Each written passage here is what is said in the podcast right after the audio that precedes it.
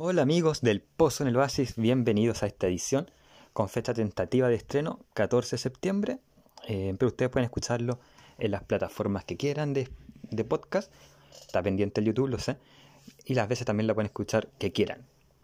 Hoy día comenzamos con un ciclo de fiestas patrias, el 18 y 19 de septiembre son conocidos por ser la celebración de, de la independencia de Chile, aunque no lo es así, pero en fin. Entonces vamos a hacer tres capítulos especiales, uno que se estrenaría en, como fecha tentativa el 14 de septiembre, el otro el 17 y el otro el 21. Tentativa porque puede que no sea así, que sea un día después o dos. Pero usted ya sabe más o menos. Uno será, uno de estos tres capítulos va a ser individual, que es este, y los otros dos acompañados. Hoy, que es el individual, voy a hablarles de una serie chilena que duró siete temporadas, eh, del 2008 al 2014, y es la serie de los 80. Eh, quizás la mejor serie dramática chilena del último tiempo. No voy a contar las teleseries porque eh, es otro género distinto a este.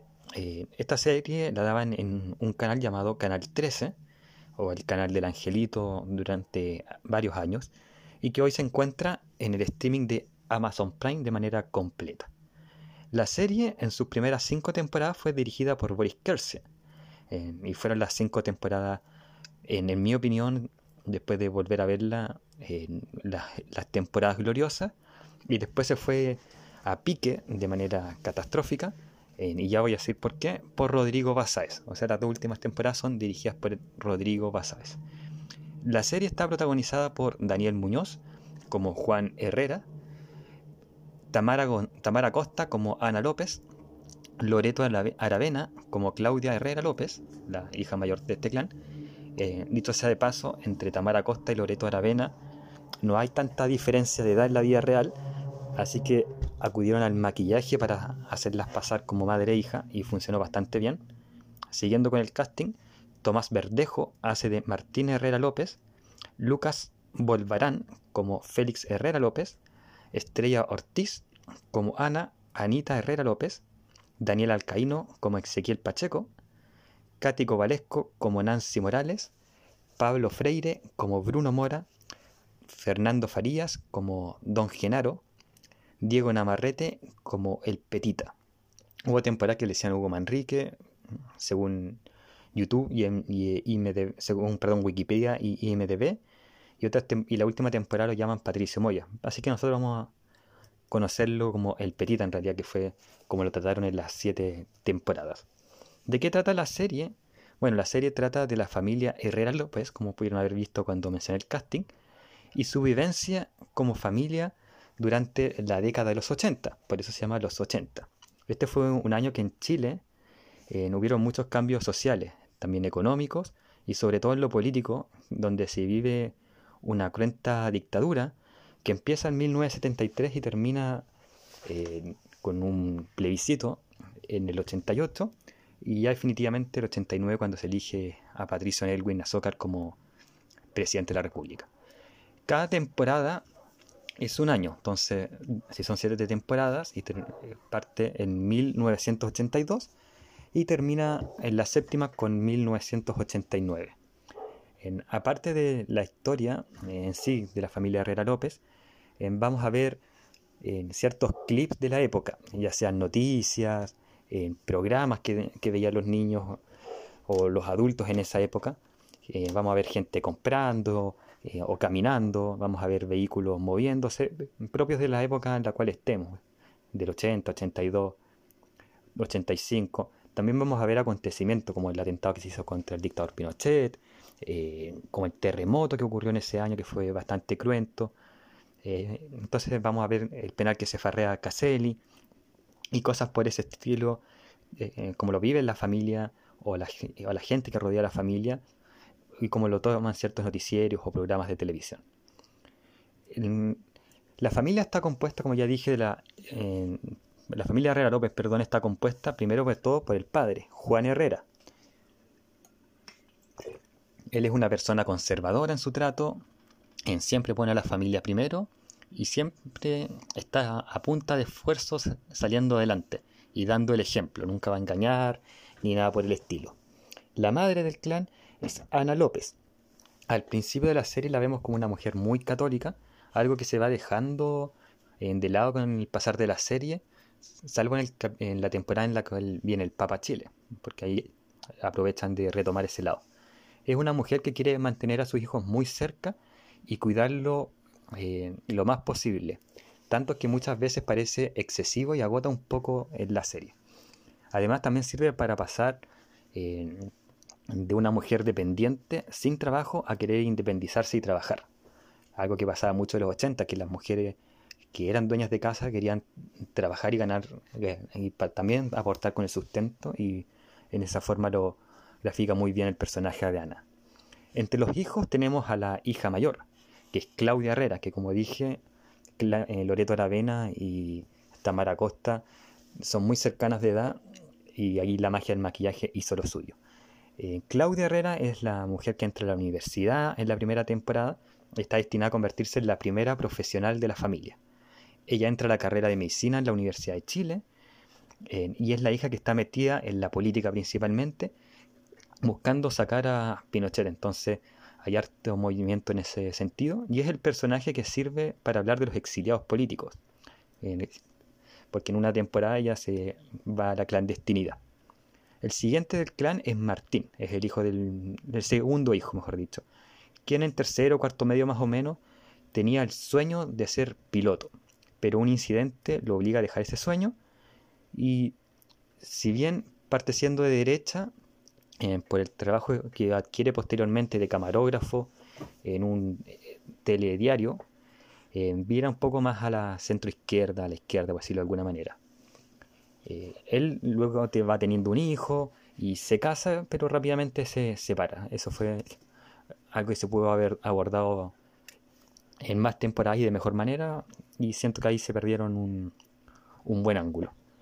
El tercer hermano o el tercer hijo es Félix. Él es el conchito hasta la segunda temporada y es el que eh, va pasando de la niñez a la adolescencia y todo lo que implica el amor, el, pasar a la edad, como decimos acá en Chile, del pago, ¿cierto?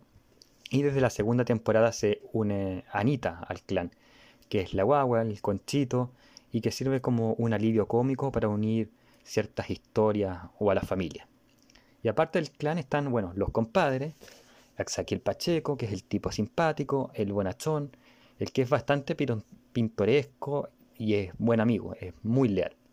También está Nancy, que es la madre de Bruno y que luego va a tener una relación con Ezequiel y que al principio en las primeras temporadas es como la madre soltera que a punta de esfuerzo se dedica a sacar a su hijo Brunito adelante.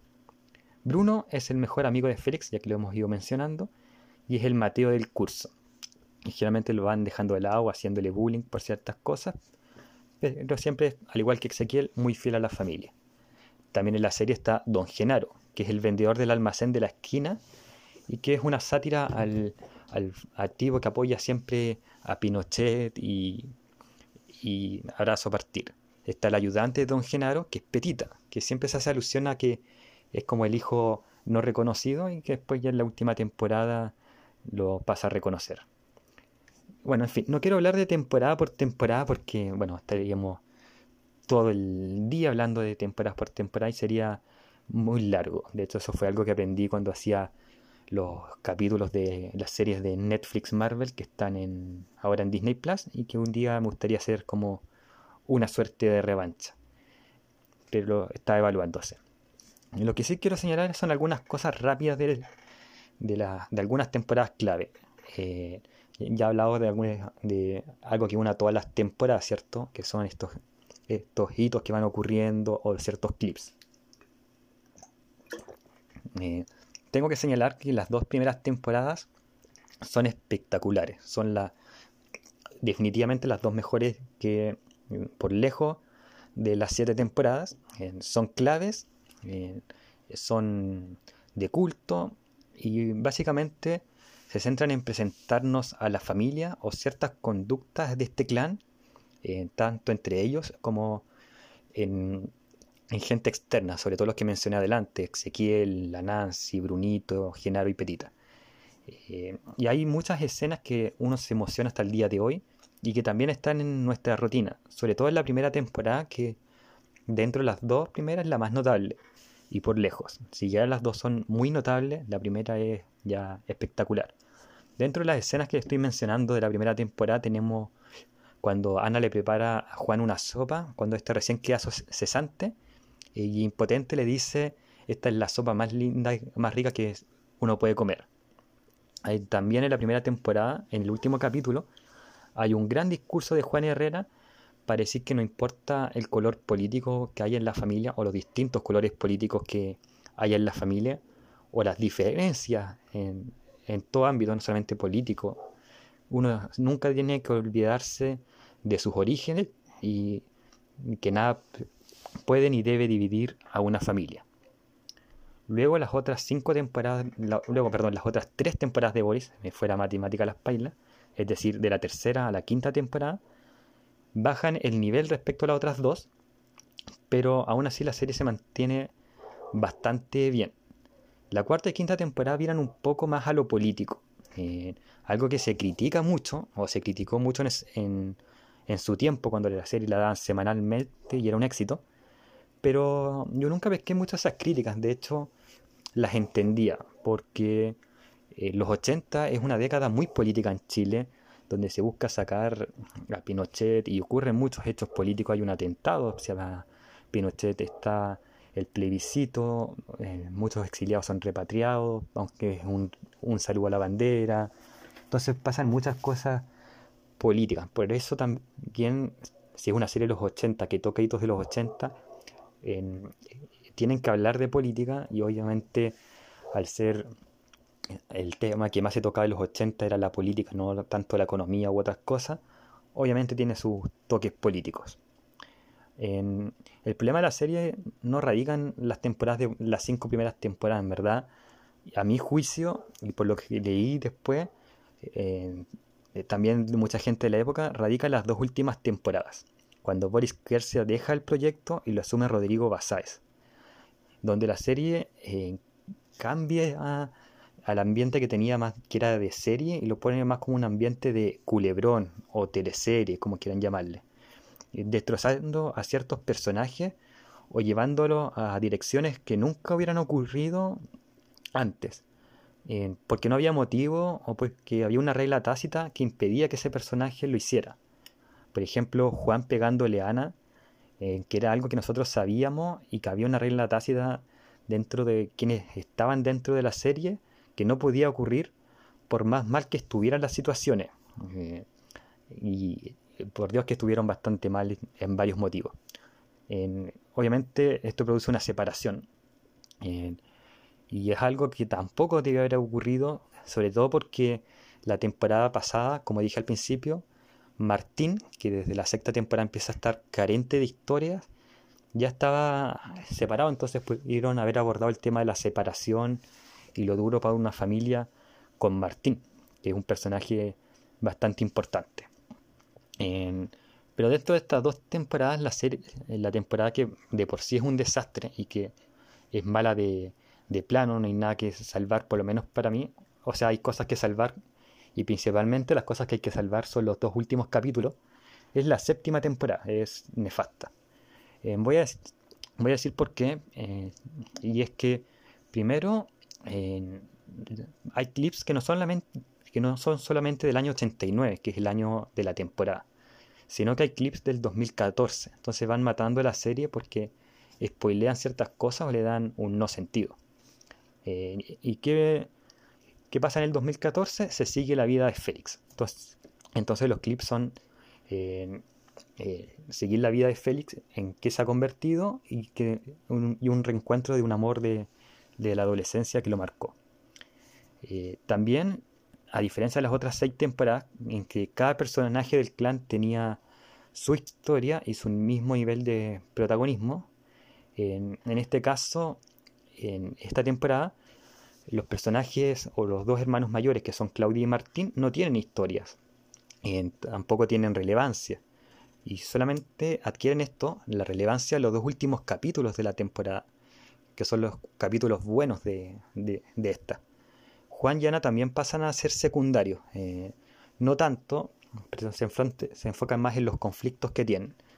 Y el único personaje protagónico que hay en esta temporada es Félix, que vive, como ya dije, la edad del pavo, que es como una rebelión adolescente, pero no como la mayoría de los adolescentes chilenos que son como contestatarios del padre o que bajan las notas, sino que acá de frentón pasa a ser un delincuente y se pone a pelear y a hacer cosas ilegales.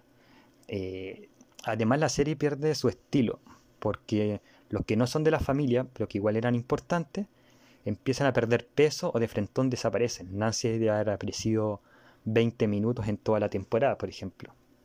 Eh, y así como también en lo que pasa en el país empieza a desaparecer o ya no empieza a ser clave. Hay breves menciones que nos hacen saber que, estamos en el año 89, como por ejemplo lo que ocurre con el Cóndor Rojas, que se corta con, con la guillet, con, la con, una guillet. Pero más allá de pequeñas menciones que nos hacen saber que estamos en el 89, como también las elecciones de, presidente de partido Elwin y, y creo que era el candidato, eh, no hay tantas menciones, entonces, entonces uno puede, bien puede decir que estamos en el año 88 o principios de los 90 y pasaba piola. En fin, Los 80 es una gran serie dramática en Chile. Mm, de hecho, sin contar las teleseries, yo diría que es lo mejor dramáticamente hablando en Chile. Yo creo que a nivel global criticaría que me faltó ver un personaje de derecha que quizás derecha no pro Pinochet o llega así pro Pinochet pero serio y no una caricatura o una sátira como él era Don Genaro. Pero también sé que pedirle eso a, un director chileno es imposible porque eh, se entiende porque generalmente va a haber un cierto resentimiento a esta época y de nuevo lo entiendo, o sea, nadie quiere una dictadura. reconozco eso sí que recordaba con más cariño la serie eh, me gustó verla de nuevo, sobre todo las dos primeras temporadas que me las gocé. Pero el resto las recordaba como más grandiosas de lo que eran. no se confundan, insisto, las cinco primeras temporadas son geniales y las dos primeras son una obra maestra. Pero las recordaba más grandiosas. Las dos primeras sí están a su nivel, pero las otras tres y las dos últimas tienen un, un recuerdo más grato de lo que era. Sé que hay rumores de crear una versión de los 90 con la misma familia, con la familia Herrera López. Yo diría que no sería bueno hacer eso eh, porque primero, para Félix, Bruno y Anita, tendrían que conseguirse nuevos actores y la verdad es que ellos tres dejaron de cierta manera su marca. Porque si bien dijimos, eh, ¿por qué? Perdón, tendrían que buscarse nuevos actores porque el, actor de Félix y Bruno ya no tienen 16, tienen 8 años más, y aunque el maquillaje los podría arreglar, hay tonos en la voz que no, ¿cierto? Eh, y en el caso de Anita, ella actualmente tiene 14 o 16 años, no sé qué será de ella, así que dudo que haya maquillaje o técnica que la pueda hacer parecer una niña de 7. además hay que considerar la edad que tendrían los personajes, otro punto por lo cual no podría hacerse un, un Herrera López de los años 90, pues que no tendríamos ciertas representaciones, no podríamos representar al niño que está en tercero básico, porque Anita sería muy chica, y que va pasando ciertas etapas hasta llegar a tercero medio, cuarto medio.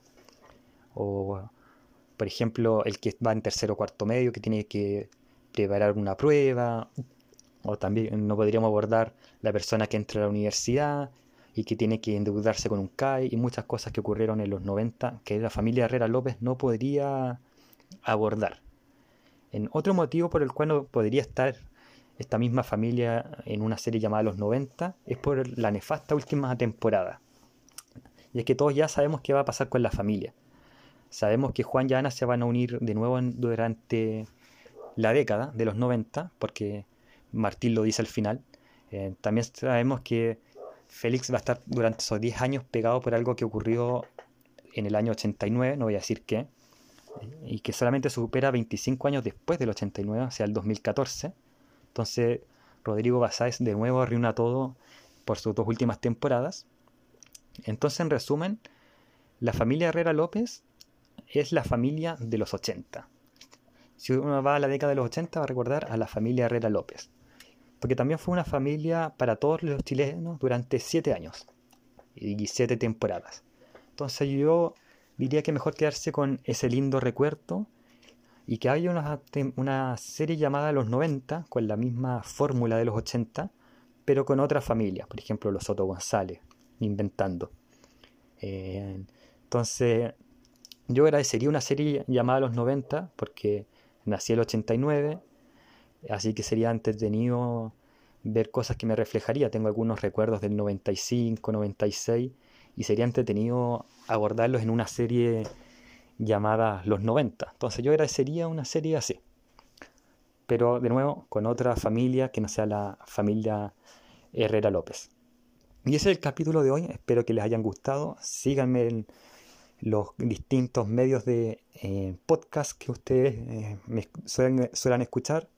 Recuerden que tengo mi cuenta sponsor.gg para que me puedan donar para así comprar un micrófono. Recuerden también que estamos en un ciclo de, especial de fiestas patrias chilenos, así que se vienen dos capítulos ahí con amigos que me ayudarán a grabar. Saludos y nos escuchamos en otra ocasión. Como ustedes saben, el Post en el Oasis tiene algunas pymes que les gusta eh, ayudar, como por ejemplo Trade Games, la mejor tienda de Funcos. Ahí accede a su catálogo online y ve qué productos, Funcos y otras cosas tiene que ofrecer. Cosplay Store Chile, la mejor tienda de accesorios para los cosplayers. Ahí hay lentes, pelucas, ropas, entre otras cosas, ahí en Cosplay Store. Lanas Patas de Lana, accede a los mejores productos referentes a los que les gusta bordar, coser. Vas a encontrar lanas, agujas y muchas más cosas en Lana Pata de Lana. Y Mi Arte Pixel, ahí vas a ver llaveros, imanes, cuadros y más cosas en formato pixel de tus personajes favoritos de la cultura popular.